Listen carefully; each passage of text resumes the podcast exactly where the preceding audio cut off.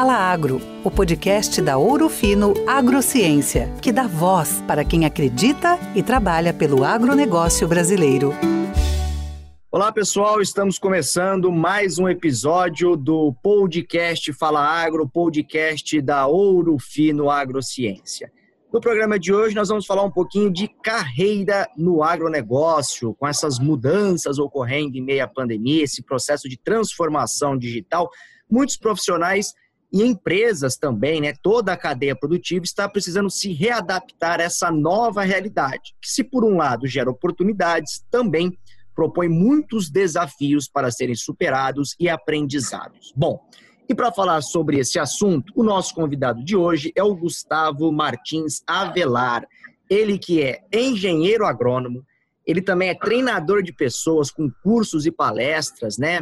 De orientações para a carreira profissional, para esse processo de vendas e também empresário. Pois é, o moço tem energia de sobra, viu, pessoal? E antes de mais nada, então, eu quero dar as boas-vindas para o Gustavo, agradecer a participação aqui, a primeira vez no nosso podcast. Obrigado, Gustavo, pela presença, pela atenção. Um abraço.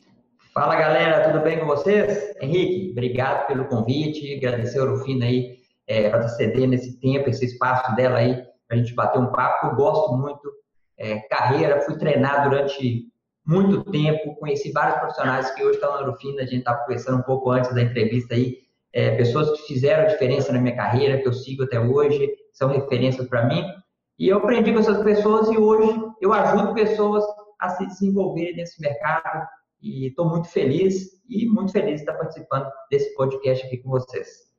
Bacana, Gustavo, show de bola. Gustavo, antes da gente entrar no tema do, do programa de hoje, sobre essa questão de carreiras, eu acho que é importante, eu queria que você falasse um pouquinho da sua, vamos dizer, da sua trajetória profissional, porque eu vi que tem desde cedo uma ligação muito forte com o agronegócio, você é filho, é neto de produtor rural. É, conta pra gente como é que foi essa sua experiência, sua relação com o agronegócio até chegar uh, nesse projeto que você tem hoje de desenvolvimento de carreira, de desenvolvimento de profissionais? Bacana, show de bola. E a minha carreira faz todo sentido é, na hora que vocês escutarem aqui, por que, que eu faço isso hoje. É, eu sou mineiro, natural de Sete Lagoas, Minas Gerais. Né, família, meu pai é produtor rural, meu avô era produtor rural. Mas foi bem bacana que durante um, um processo na parte de adolescência, eu me distanciei muito do campo, a gente ia muito do campo, quando tinha 10, 12, 11 anos, a gente ia para fazenda no fim de semana, né? E chegou uma parte da minha vida que eu acabei me distanciando, você quer ir para a cidade, você quer sair, você quer conhecer outras coisas, bem natural. E fiquei, eu cheguei a ficar um ano sem ir na fazenda do meu pai, né? E hoje eu fico morrendo de vontade de ir lá e fico longe de lá hoje, mas isso é bem bacana. Quando foi chegar a parte de fazer vestibular, é, eu tive um grande mentor que era um professor meu, chamava Silvio, um cara extremamente inteligente, e batendo papo, conversando com ele, ele falou, por que você não faz ciências agrárias? Né? Sua família vem de produtores rurais, você gosta de exatas, né? eu acho que vai ser o caminho. E o Brasil, ele, esse cara é muito inteligente, ele já tinha essa visão de futuro muito, muito bem definida. O Brasil é um país agrícola.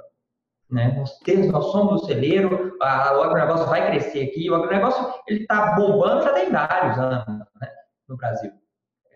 Cada dia ele toma proporção maior. E ele falou, faça ciências agrárias. E aí eu fiz três vestibulares. Viçosa, agronomia, engenharia de Minas, engenharia geológica, Ouro Preto e o FMG.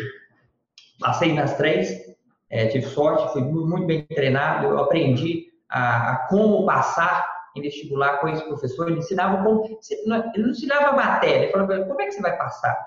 Qual estratégia que você vai usar? Como é que você estuda com a prova? Então, ele era focado numa estratégia, eu comecei a aprender isso desde cedo. Isso fez diferença lá na frente, vou contar para vocês aqui né, como é que se prepara para um, um, processo seletivo, mesmo você não sendo o melhor candidato. E vai entrar na história quando eu morei fora, que foi bem bacana.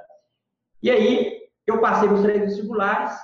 Viçosa era a das três que tinha o maior renome, tinha uma cidade extremamente universitária, com muita gente falando muito bem, e fui fazer agronomia. E aí voltou, começou a voltar a minha paixão pelo agronegócio, conhecer o agro de verdade.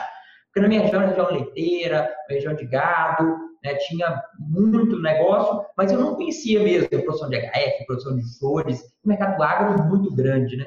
Então, quando eu fui para a universidade, eu comecei a entender o que é agronegócio e minha paixão foi crescendo pelo agronegócio. É, fiquei cinco anos em Viçosa, cinco anos fantásticos, cidade universitária, é, que eu tenho muito carinho. As universidades federais no Brasil hoje ainda são referência. E fiz muitos amigos, aprendi muito. Fiquei cinco anos, me formei.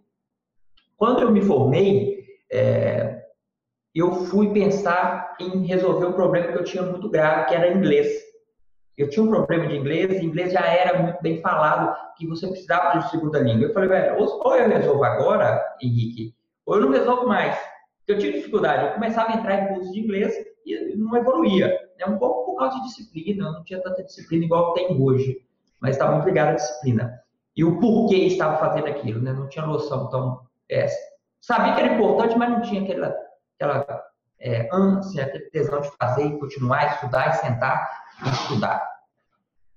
E aí fui fazer uma entrevista para ir para Dinamarca e sem falar inglês. E aí entra aquilo que eu falei lá atrás que eu aprendi com o professor. Analise, estude o processo de entrevista que você vai dar certo. O que, que eu fiz naquela época, Henrique? Eu decorei todas as perguntas e respostas que aconteciam no processo de seleção de inglês. Decorei, decorei, estudei em cima é, do que era perguntado, fui para a entrevista de, de, de intercâmbio e passei. E olha que bacana, quando eu acabei de fazer a entrevista, a pessoa sabia que eu tinha decorado. Ela sabia que eu tinha estudado as perguntas. Mas por que, que ela me passou, mesmo sabendo que meu inglês não era tão bom? Pela iniciativa de ter estudado muito mais, me preparado muito mais do que os outros candidatos que muitas vezes tinham inglês. Eu não era o melhor candidato na língua, mas eu era o mais determinado para passar. Beleza? E isso fazia muita diferença no que eu ia fazer lá na Diamarca. Eu ia trabalhar na fazenda de suínos. Então, ela precisava muito mais de uma mão de obra do que alguém que falava inglês fluente. Lá era serviço para salva. Né? Não tinha outra é, opção, Henrique. Bacana, Gustavo. E aí você ficou um tempo no exterior e depois retornou ao Brasil.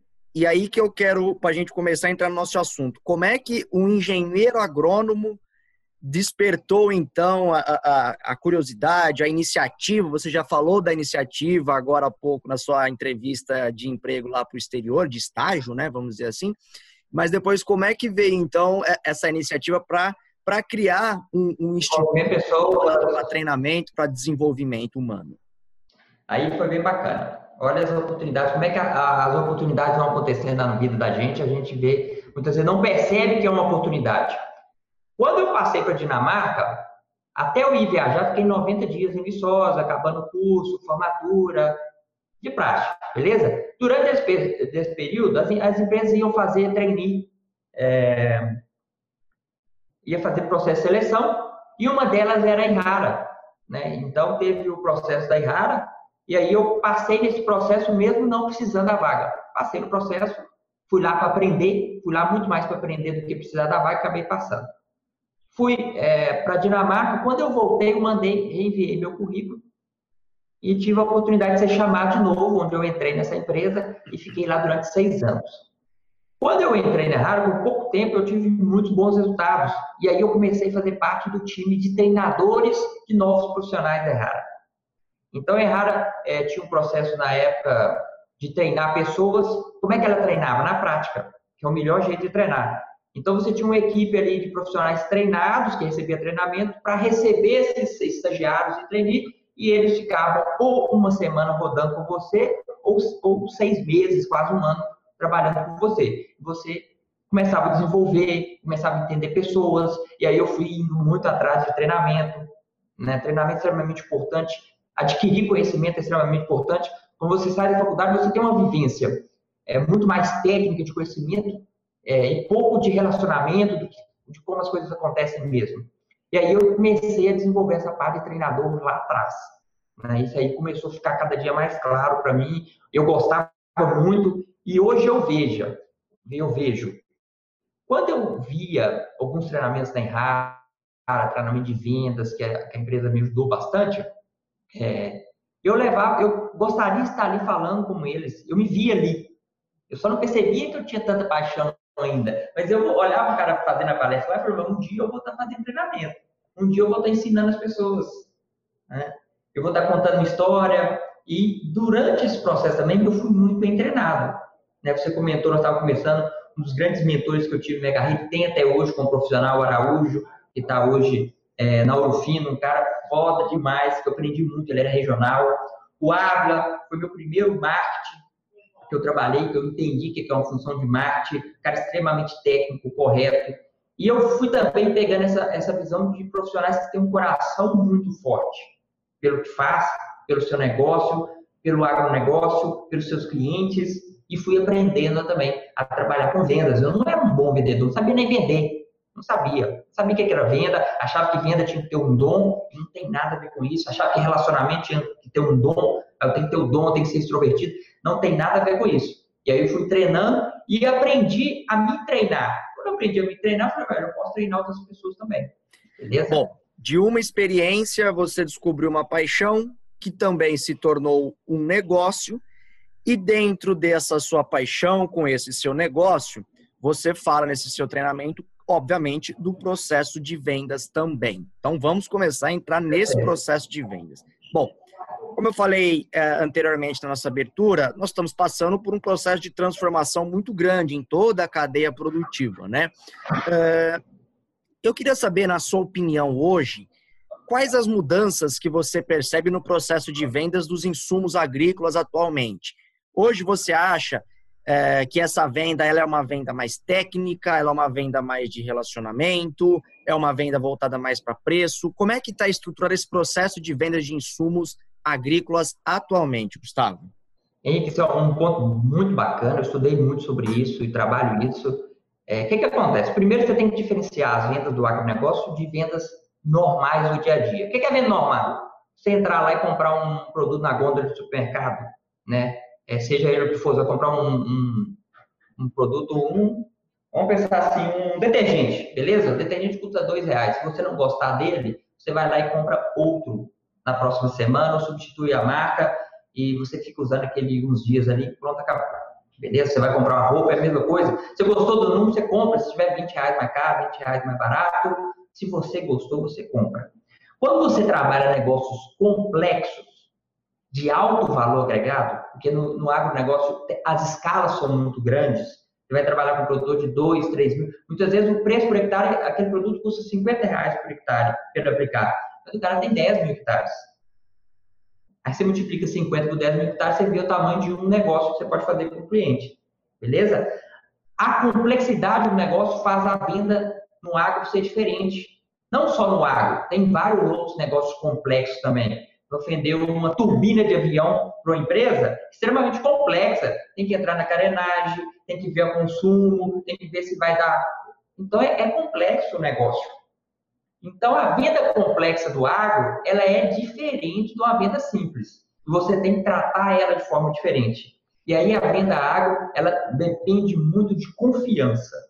A venda agro depende muito de confiança, de você gerar confiança que você vai entregar seu produto junto com um monte de serviços do seu cliente. Você tem que gerar essa confiança para você fazer negócio no agro.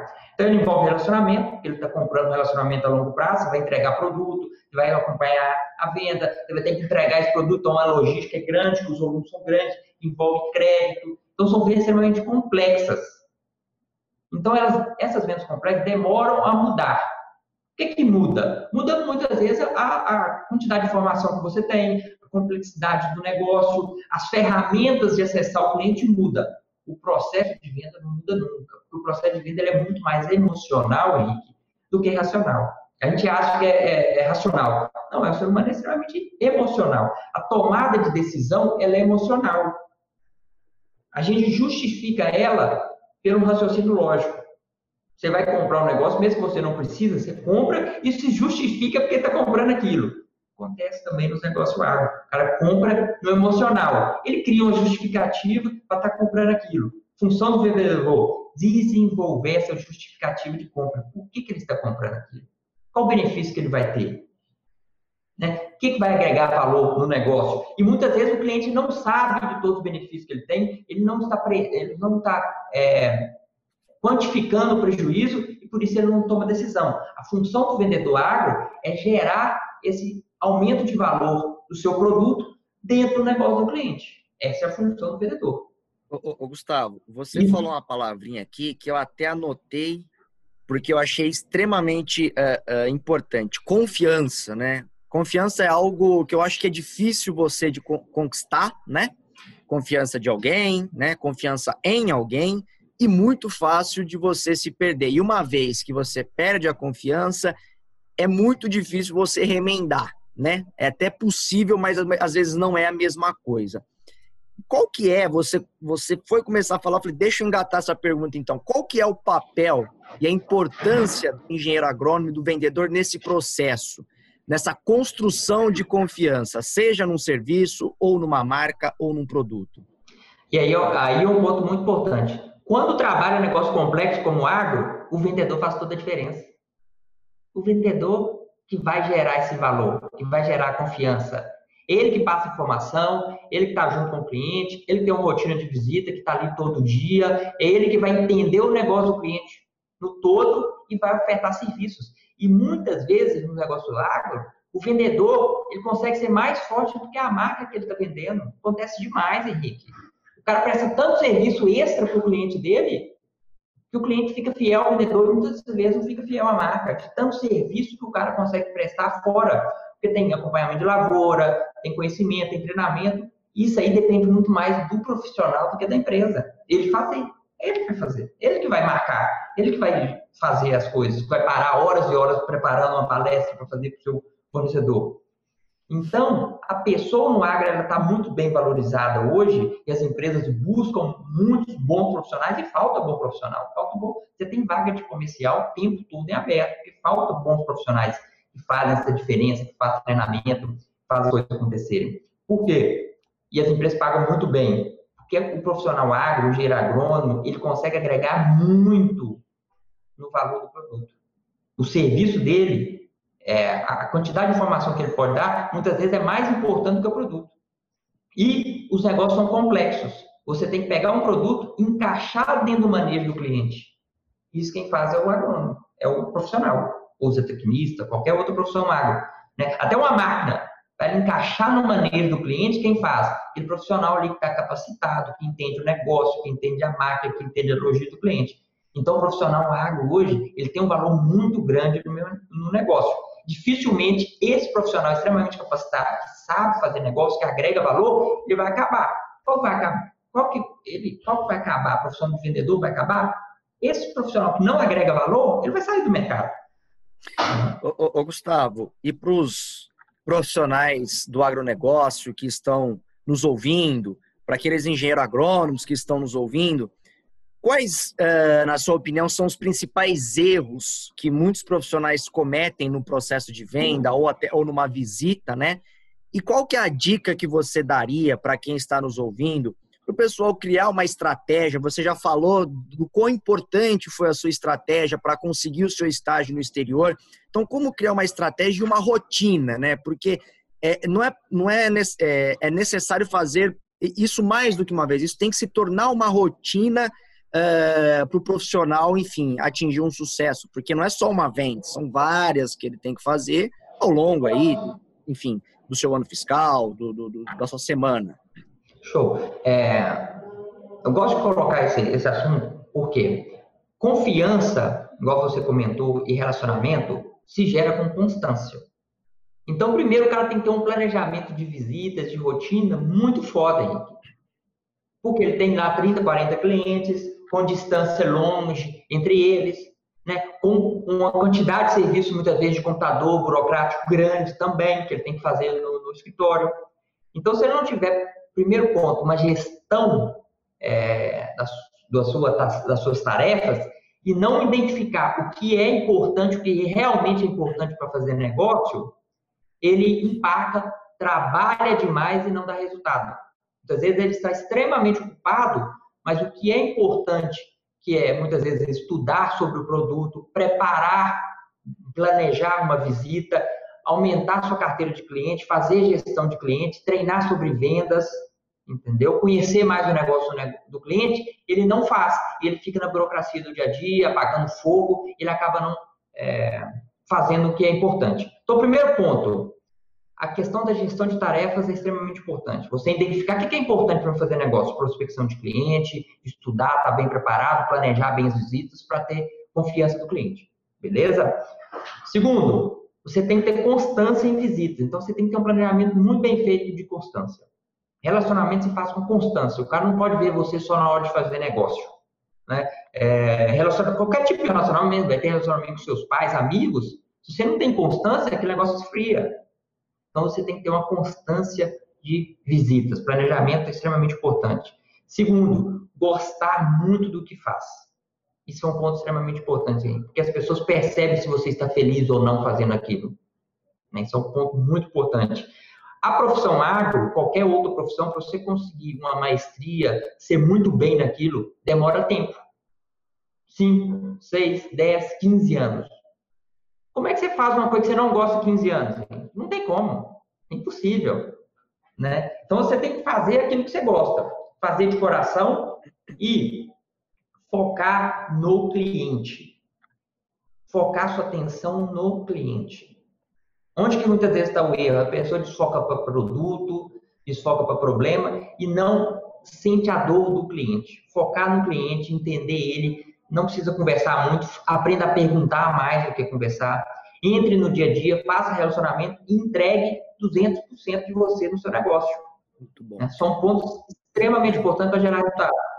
Gustavo, você falou de gestão de tarefas, de constância de visitas, de paixão por aquilo que faz, de foco no cliente, aqui na questão de perceber quais são as necessidades do cliente para entregar soluções e não só um produto. E aí tem um ponto aqui que eu queria abordar com você, que é a questão da comunicação. Eu, como comunicador, percebo que tem umas, muitas vezes tem uma diferença muito grande entre o que a pessoa fala e o que o outro entende. E isso, muitas vezes, gera aí um ruído muito grande. Qual que é a importância, na sua opinião, dessa comunicação? Como que um profissional tem que se portar, tem que se comunicar perante ao cliente para ser claro, né? Para ser transparente e também objetivo? Não, isso é um ponto bacana. É, eu até fiz um evento com uma amiga sua que você comentou aí sobre comunicação no agro, a importância de comunicar bem, né? É, a Kelly, fantástica profissional, né? Conheci a história dela. A gente fez a entrevista no dia do aniversário dela, foi bem bacana. E a entrega do profissional. O profissional para do aniversário né, para fazer um evento para ajudar pessoas. Ela não cobrou nada para fazer aquilo. Né? Profissionais que entregam muito mais do que é esperar delas. Isso aí é uma marca de grandes profissionais. Mas quando se fala em, em gerar. É, agora fugiu aqui o raciocínio. Comunicação? Quando se fala em gerar comunicação, um ponto importante é você ter clareza daquilo que você quer comunicar e saber que é, não adianta só você despejar um monte de informação. Você tem que criar um raciocínio lógico para aquela pessoa que está te escutando ela tem que raciocinar a ideia, ela tem que sentir a solução, então você tem que dar um pouco de tempo na comunicação, isso é extremamente importante também. Então, ter clareza do que você quer passar, entender a posição do outro, que ele precisa ter tempo para entender aquele problema, raciocinar. Então, não adianta você chegar para ele, vendedor, acontece muito isso, a gente chega com um produto novo, um principal erro de lançamento de produtos novos. O cara é treinado e chega lá e pá, é tanta informação para o cliente. Quando você joga muita informação, muito conteúdo, muita qualidade, o que, é que o cliente faz? Ele acha que o produto vai ser caro. Natural. O cara vai te apresentar um carro, te passa um monte de coisa e você, o cara, isso aqui vai custar caro demais. Então, é um erro até de lançamento de produto, passar muita informação. Então, escute mais, escute mais, pergunte mais e pontue. Muitas vezes a pontuação e o silêncio, ele faz o cliente entender aquilo que você está passando gerar o raciocínio, gerar as contas dele para ele tomar decisão, porque a decisão é do cliente. Ninguém toma decisão por você. O cliente não quer se sentir vendido, ele quer se sentir comprado, ele quer sentir que ele fez a tomar decisão. Então, a comunicação de venda, ela, ela é muito mais silenciosa e pontuação daquilo que você deseja do que um monte de falas. As pessoas acham que para ser um bom comunicador tem que ser extrovertido, conversar demais. Eu estava até batendo um papo sobre isso é, com meus ouvintes aí em vários posts sobre crenças erradas sobre comunicação e relacionamento. E muitas vezes a timidez é um ponto forte em relacionamento e vendas. Porque a pessoa que é tímida, ela pode aprender a perguntar, escutar mais, e venda está muito mais a ver com escutar mais, se comunicar bem. Os grandes comunicadores, você pega palestrantes, eles conversam, passam informação, passam muitas vezes por parábola, e não conta como é que faz. Eles contam história para você entender que aquilo está acontecendo. E você, sozinho, toma decisão. Então a gente tem que parar de achar que a gente vai ter que passar tudo. Não. Pontue, dê o caminho e a pessoa vai tomar a própria decisão correta. Esse é um dos grandes segredos de comunicação. Não querer passar tudo. Deixar a pessoa tomar a própria decisão. Muito bom, Gustavo. Muito bacana. Gustavo, me diz uma coisa, pela sua experiência aí, né, como profissional, também como engenheiro agrônomo no mercado, é, com essas mudanças que nós estamos tendo na pandemia, é, o que, que você acha que vai ter de desafio, de oportunidade é, nesse processo de vendas especificamente, tanto para aquele profissional que já está no mercado há um bom tempo, como para aquele profissional que está é, ingressando no mercado agora? Nesse momento, Henrique, o mercado vai ficar ainda mais seletivo para os bons profissionais. Né? E aquele profissional que não estava agregando seus serviços vai ter muita dificuldade em acessar os clientes. Vamos prestar atenção. O cliente gosta de confiança, ele gosta de receber coisas novas, ele gosta de estar inteirado. Mas na hora da pandemia, ele não quer atender todo mundo. Quem que ele vai atender? Aquele cara que já estava agregando valor. Então, o cara que já fazia o, o dever de casa certinho, o arroz com feijão, vai crescer muito rápido. Porque ele vai ter mais tempo para conversar com o cliente, porque o cliente está carente, não quer receber todo mundo, mas vai receber os bons profissionais. Né? O que, que vai mudar? A seletividade e a forma de se comunicar. A gente já estava fazendo muitos negócios pelo WhatsApp, por e-mail. Isso aí intensificou muito, intensificou muito. Né? E as pessoas agora têm um motivo para não receber. Eu trabalho com gestão de compras, faço um, um, volume grande de negócio do ano, a área de consultoria minha aqui passa dos 35 mil hectares, e eu recebo gente o tempo todo. Se eu não falar não para essas pessoas uma hora, eu só fico recebendo pessoas. E o produtor também tem isso. Entendeu? Se ele não falar não, se ele não se organizar, ele fica recebendo pessoas o tempo todo. E a, e a pandemia ajudou ele a falar não. Ele está falando muito mais não do que ele falava antigamente. Ele está resolvendo muitas coisas por telefone, pelo WhatsApp, que ele fazia antigamente. Isso gera uma lacuna muito boa para você se relacionar, se você pensar bem. É, tá mais difícil? Tá. Mas ele está mais carente, precisando de mais informação. E muitas vezes está precisando de gente que vá na lavoura e não no escritório. Na lavoura ele não tem restrição de receber pessoas. Olha a oportunidade. Ao invés de você ficar fazendo igual todo mundo, rodando escritório, ligando para o cara, vá lá ver a lavoura dele e manda uma mensagem para ele pelo WhatsApp, o que está acontecendo, e marca uma reunião. A oportunidade de você estar tá agregando valor no seu profissional. E é isso que os grandes profissionais fazem. Ele não vai lá por fazer, ele vai lá levar alguma coisa a mais. E aí, quando você vai levar alguma coisa a mais, o cliente está te esperando para receber aquilo. Né? Então, a questão da pandemia muda a situação de comunicação, ela ajuda você a se comunicar com mais clientes ao mesmo tempo, que o WhatsApp dá uma facilidade, você não tem que deslocar tanto? Você não perde tanto tempo, muitas vezes, em quebra-gelo, uma visita que demoraria de um dia, às vezes faz três visitas, porque as, as comunicações têm que ser mais rápidas. Então, você vai ter mais oportunidade. Porém, se você não agregar serviço, você vai sofrer muito. Porque a pessoa não vai te receber. Ela tem um porquê não receber muito fácil. Ah, eu não estou recebendo por causa da pandemia. Isso está sendo virando um modismo. Né? Por, mas ela está não te recebendo por causa da pandemia? Não. Ela não está te recebendo porque naquele momento a sua visita não é importante. Ô, ô, Gustavo, você falou uma outra coisa, eu também anotei aqui, que eu achei muito interessante em relação à questão do perfil. Você falou, olha, outro dia eu estava batendo um papo com os meus ouvintes e falou, um ouvinte, me parece, né, que falou para você, olha, eu sou mais tímido. Você falou, não, mas isso é uma boa oportunidade, você pode ouvir mais e tudo mais. É, então, vamos lá.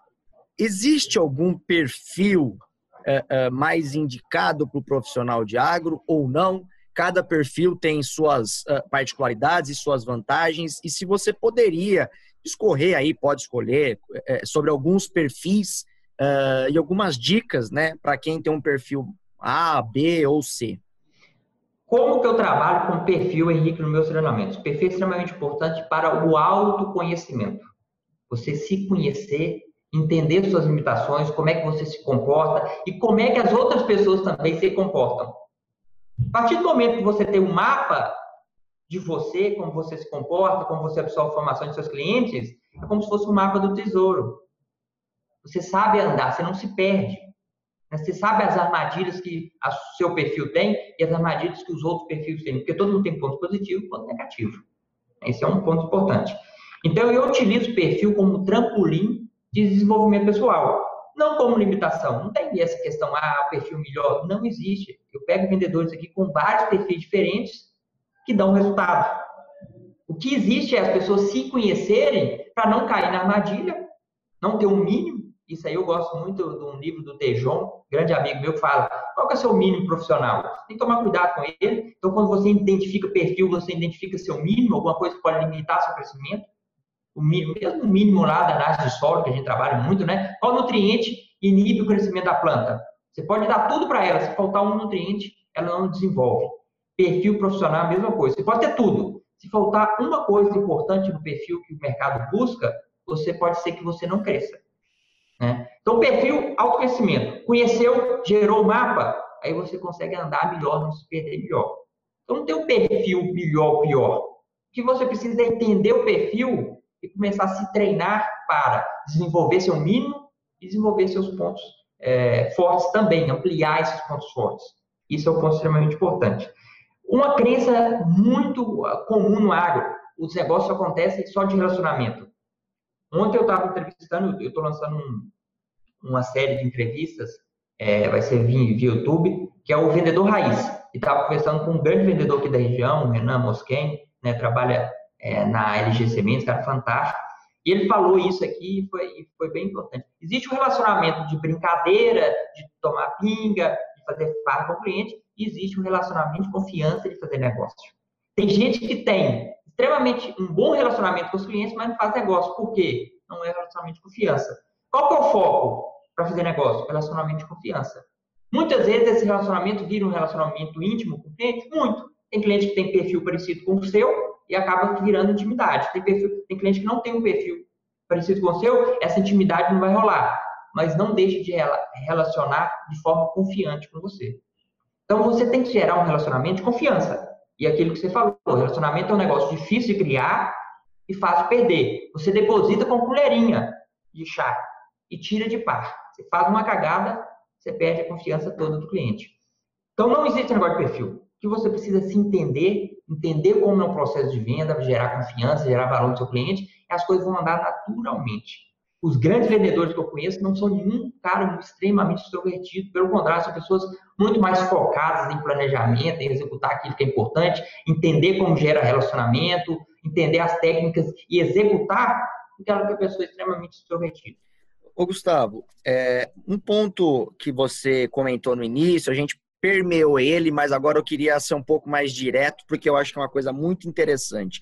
E também me chamou a atenção. Você falou assim: olha, é, me corrija se eu estiver errado, mas pelo que eu entendi, foi mais ou menos assim: olha, nem sempre você tem o melhor profissional uma entrevista. Você tem um profissional melhor preparado para aquela entrevista, enfim, para aquela visita. Então vamos lá. Quem está nos assistindo aí, né, está procurando um emprego, né, uh, ou está se planejando para fazer uma visita para um grande cliente, né, ou aqueles que estão também se planejando para fazer uma entrevista, como foi o meu caso. O que, que, é importante no planejamento? Já que você disse que nem sempre é, é o, o, ganho o melhor candidato, mas sim aquele que está mais preparado, como foi o seu caso no, no, no estágio lá. Por que, que, eu gosto de comentar isso aí rapidinho? Ah, nem sempre. Na verdade, se você prestar atenção, quem passou é o melhor candidato. Sempre quem passou é o melhor candidato. Mas mentalmente a, a gente tem a, a, pensamento que a gente não é, a gente a gente se cobra demais, né? nos cobramos demais, né? Então mentalmente a gente sempre acha que a outra pessoa é melhor. Por isso que eu uso esse raciocínio. Ah, nem sempre o melhor é o que passa. Mas se você pensar bem, se ele passou, ele é o melhor. Só pontuando aqui um ponto extremamente importante. Claro, claro. Mas como as pessoas geralmente pensam que elas não são tão boas, eu coloco isso aí para chamar atenção. Ah, eu posso me destacar nem, nem sempre sendo tão bom. Mas se você se destacou, é porque você era o melhor, você está mais preparado. Né? E como se preparar e estar à frente do mercado? Primeira coisa, é, quando for fazer uma visita, ter objetivos muito bem definidos. Hein? Tem que ter um objetivo muito bem definido na visita, tem que ter um objetivo muito bem definido aqui nessa entrevista, tem que ter um objetivo muito bem definido. Por que, que você está fazendo aquilo? que você vai na entrevista de emprego?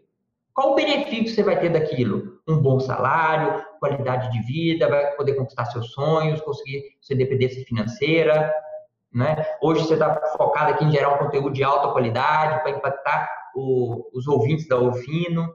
Né? Então, qual é o objetivo? Qual é o reflexo disso na sua vida? Porque isso gera um emocional e te dá mais ânimo de você fazer as coisas. Né? Esse é o primeiro ponto. Segundo, é a parte de planejamento dos passos que vão acontecer com antecedência, para você não errar tanto, ser mais eficiente. Então, por exemplo, eu venho na entrevista dessa, mandou as perguntas. Então, primeiro, olha o seu planejamento. Você fez um monte de perguntas. Você está mais preparado do que muitos outros que fazem esse tipo de trabalho, que não preparou, não estudou, não estuda o cliente. A visita ao cliente é a mesma coisa, Henrique. Nós vamos lá no cliente X, quanto que ele planta? Qual que é o relacionamento que ele tem com a família? O que, que ele gosta de fazer? Qual que é o perfil técnico dele? É a mesma coisa. O que, que ele vai usar? Que que ele, de quem ele está comprando? Qual são os problemas que estão acontecendo na região próximo dele que eu posso colocar aqui que é um assunto importante para ele, para me puxar assunto? O planejamento de fazer as coisas, quando você aprende a fazer planejamento, ele é igual para tudo. É igual para um podcast, ele é igual para arrumar uma namorada, ele é igual para conquistar um cliente, ele é igual para fazer um churrasco. Ah, eu quero fazer um churrasco com as pessoas que eu vou convidar, o que, que eu tenho que comprar, eu tenho que convidar com antecedência ou não, né? o dia vai estar frio quente, que carro que eu vou comprar, qual quantidade. O planejamento para executar uma tarefa é igual para tudo. O que você precisa fazer é entender esse planejamento e executar ele com maestria, fazer as pesquisas, estar preparado e sempre pensar em entregar o seu melhor. Tem mais uma última pergunta aqui que eu deixei para o final, porque eu quero causar de fato aí um, uma reflexão pessoal que está nos ouvindo. Falamos muito de relacionamento, como é importante construir o relacionamento né, no processo de vendas e que o relacionamento muitas vezes leva de fato um tempo né, para se conquistar essa confiança. Então vamos lá. Você, um vendedor, um profissional, tem um relacionamento, tem a confiança de um cliente já, né? E esse cliente, como muitos no Brasil, né, como em todas as cadeias produtivas do agronegócio, passam por um processo de sucessão familiar com a chegada dos filhos, com a chegada dos netos, enfim, de outros familiares. Como é que o profissional, é, é, o, o, vendedor, vai lidar com esse processo de sucessão familiar para continuar com esse relacionamento de confiança? Vamos dizer assim, não abrir espaço, não perder o cliente é, é numa mudança aí de, de sucessão familiar. Henrique, esse é um ponto extremamente bacana. Eu gosto muito de conversar sobre sucessão familiar, mas principalmente sobre mudanças que vão acontecer naturalmente no processo. Né? Sucessão familiar existe desde que o mundo é mundo o pai passando para o filho, isso é uma coisa natural, porque ninguém vive mais de 100 anos, né? A maioria das pessoas. Então, a hora que aquela pessoa está ali na frente do front vai passar a bola para outra pessoa. Isso é natural, né? O que, que muitas pessoas perdem isso aí? Que elas não se conectam com o outro que vai passar na frente. Ela tratou aquele primeiro cliente dele muito bem, conquistou, e ela acha que o fato de ela ter conquistado o primeiro é, patriarca, o pai, ela não precisa conquistar o filho. E aí é o primeiro erro quando o vendedor trabalha a sucessão familiar. Ele acha que pelo histórico que ele tem, ele não precisa, mas ele tem que fazer tudo de novo. Porque ali é um cliente novo, com um perfil diferente, de forma diferente. E as pessoas erram isso. Ela espera que ela vai pular etapas. Não vai pular etapas nunca. Conquistar um cliente, ela tem que ir por etapas desde o início. Então, para você é, não sofrer com a sucessão familiar, você tem que aprender a virar a chavinha. E tijolinho por tijolinho, novo, né? Com relacionamento tudo novo. Entendeu? Vou te dar um exemplo é, meu. Eu trabalhava numa empresa de insumos, né, de gestão de insumos, e aí montei a IM Agro, que é um instituto voltado a desenvolvimento de pessoas, é, empresas e produtores rurais, focado em gestão, através de tecnologia de conhecimento. Beleza? Eu tinha alguns amigos que é, eu tinha amizade com eles, e quando eu vim para fazer a IM Agro, eles acabaram sendo meus fornecedores. Beleza? Só que eles não conseguiram virar a chavinha. Ele não conseguiu virar a chavinha de amigo para fornecedor, de cliente. E aí é engraçado, eu não consigo fazer negócio com essas pessoas. Tem outros que conseguiram virar a chavinha. Olha, ele é meu amigo, mas em algum momento eu tenho que tratar ele como cliente, na maioria das vezes. E aí, quando você é tratado como cliente, você quer fazer negócio. Outras pessoas que não tinham tanto contato comigo, começou agora, começou a conquistar a confiança, cresceram muito rápido. Alguns que tinham relacionamento ficaram empacados. Por quê? Esqueceram de virar a chavinha. O filho agora está tomando conta. Um processo ali, muitas vezes você tem que conquistar os dois. Até um amigo meu é, mandou pergunta: adianta conquistar o filho e não conquistar o pai? Não, você tem que conquistar todos aqueles que tomam decisão no negócio. Todos aqueles que tomam decisão você tem que conquistar. Quando se fala, por exemplo, acontece muito, a gente trabalha nos grandes grupos, né? A MAGE, 200, 300, 400 mil hectares. Muitas vezes tem que conquistar 10 pessoas dentro do processo. O gerente de 10 fazendas, né, até vender. É a mesma coisa do processo de vendas na associação familiar. Você tem mais um tomador de decisão. E aí você tem que conquistar essa pessoa também. Ponto importante: os negócios agros, os negócios grandes, são tomados quando você não está na visita, Henrique. Não, não está, está na visita. visita. Quando você não está na visita, que ele toma a decisão de comprar os grandes negócios. Porque negócio pequenininho, repique, coisa rápida, muitas vezes acontece numa visita. Mas os grandes negócios, ele tem que compartilhar com o filho, com a esposa, com o gerente. O filho tem que compartilhar com o pai. E depois ele vem para fechar o negócio com você. Muitas vezes a visita de fechamento, ela é de 15 minutos. O cara já tomou decisão, você chega lá, bate um papo, ah, fizemos tchau. Que é aquilo que nós tchau. falamos um pouco no processo de comunicação. É. Ou seja, o cliente leva um tempo para assimilar, é um funil, né? E ele tem que, muitas vezes, a função nossa, na maioria das vezes, a função nosso como vendedor é convencer aquela pessoa e dar argumento para ela, para ela convencer outras pessoas dentro do negócio dela. Isso é muito bacana. É, projetos acontecem muitas vezes. Você desenvolve, vai lá, planta uma sementinha naquela pessoa para germinar daqui um pouco, aí depois você leva mais informações técnicas para ela e ela convence as outras pessoas que aquilo é importante. E acaba acontecendo aquilo no futuro. Né? Você fica ali seis meses visitando para fechar um negócio em meia hora, 40 minutos, que foi construído em seis meses. Acontece muito no mercado agro. O produtor, ele, ele, ele fica ali um ano planejando, mas muitas vezes executa a compra dele em uma semana. Se você chegar só naquela semana, você não fecha o negócio. Se você começa a construir lá atrás, as coisas andam é, naturalmente. Então, essa questão do relacionamento a longo prazo é extremamente importante. É você entender as pessoas e os tomadores de decisão, que isso é importante. Invista tempo em quem toma decisão. Beleza? E mude a chavinha. Mudou a pessoa? Mude a chavinha. Começa tudo de novo. Começa a conquistar a pessoa tudo de novo. Ah, é, fala assim, agora eu tenho um novo cliente.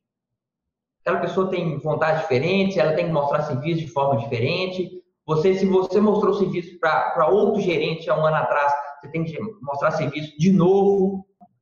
O segredo da sucesso é mudar a chavinha. Muda a chavinha, foca no cliente. Quem que é o cliente agora? O filho. Beleza, agora é o filho ou a filha, né? tem muitas mulheres tomando conta de negócio, então a filha. Filhas, mulheres tomam decisão diferente, um pouco diferente de homem, então você tem que gerar tudo de novo. Muda a chavinha que as coisas acontecem e sempre vai acontecer. Sucessão não tem como parar, não. Não tem, não tem. Gustavo, bom demais, cara. Batemos um papo bacana aqui, bastante informação para o pessoal que está começando, para quem já está no, no, no mercado há um bom tempo. É preciso se reinventar a cada dia, independente da profissão. Bom, antes da gente finalizar, eu quero pedir para você, por favor, deixar aí um contato, né? Seus contatos para quem está nos ouvindo, quer saber mais informação, quer tirar alguma dúvida com você, você tem seus cursos, seus treinamentos. Por favor, Gustavo, deixe seus contatos aqui para os ouvintes. Antes de passar o meu contato, eu gostaria de deixar um pensamento do José Luiz Tejon, que é um fera, por favor, eu sigo ele, e é um mentor. E ele fala o seguinte: se eu fosse dar um conselho para uma pessoa de 20 anos, eu falo, aprenda se eu fosse dar um conselho para uma pessoa de 40 anos, aprenda. Se eu fosse dar um conselho para uma pessoa de 60 anos, aprenda mais rápido ainda. Os grandes, grandes profissionais, você vê que eles estão sempre aprendendo, porque o mercado é dinâmico, as coisas mudam, você tem que estar aprendendo com o seu cliente, sobre o seu negócio, como é que as coisas estão mudando. Não pare de aprender, não pare de escutar podcast, não pare de absorver informações, não pare de fazer mini cursos. Agora está muito fácil, né? antigamente você tinha que fazer um MBA. Hoje você pode fazer cinco mini cursos durante o ano aí, que tem muita informação com caras fodíssimas e você absorve muita informação. Não pare de aprender. E se você quiser ter contato com minhas redes sociais, tem muito conteúdo gratuito. Né? Igual eu falei, eu já fiz entrevista com grandes CEOs do mercado agro. A última entrevista que eu fiz com um cara fantástico o Aurélio Pavinato, CEO da SLC, o cara que contou muita sacada profissional. O cara deu uma aula no MBA ali em 40 minutos sobre desenvolvimento profissional. Então, o conteúdo, moçada, está aí disponível para gente. Você só não desenvolve profissionalmente se você não quiser, porque tem tudo na internet hoje. E se você quiser me acompanhar, Agro Gustavo Velar, estou no YouTube, Instagram, Facebook, LinkedIn, essas são as principais ferramentas. E eu sempre estou lá. Se mandar direct, as coisas eu respondo. É, pode me chamar, é um prazer estar conversando com a turma, ajudando a turma a conquistar seu primeiro emprego, a entender o processo de venda, a vender mais, bater mais metas, ter equilíbrio na vida profissional e pessoal. Essa é uma das missões que eu tenho na minha carreira. Tá certo. Obrigado, viu, Gustavo? Muito obrigado aí pela sua participação. Bom, pessoal, nós vamos ficando por aqui. Se você quiser saber mais informações, você pode acessar nosso portal ourofinoagro.com.br barra canal traço digital. Vou repetir, ourofinoagro.com.br barra canal traço digital. Não deixe de curtir e compartilhar também os nossos conteúdos nas redes sociais, Facebook, Instagram, LinkedIn e YouTube, Ouro Fino. Obrigado, uma ótima semana, um forte abraço e até a próxima.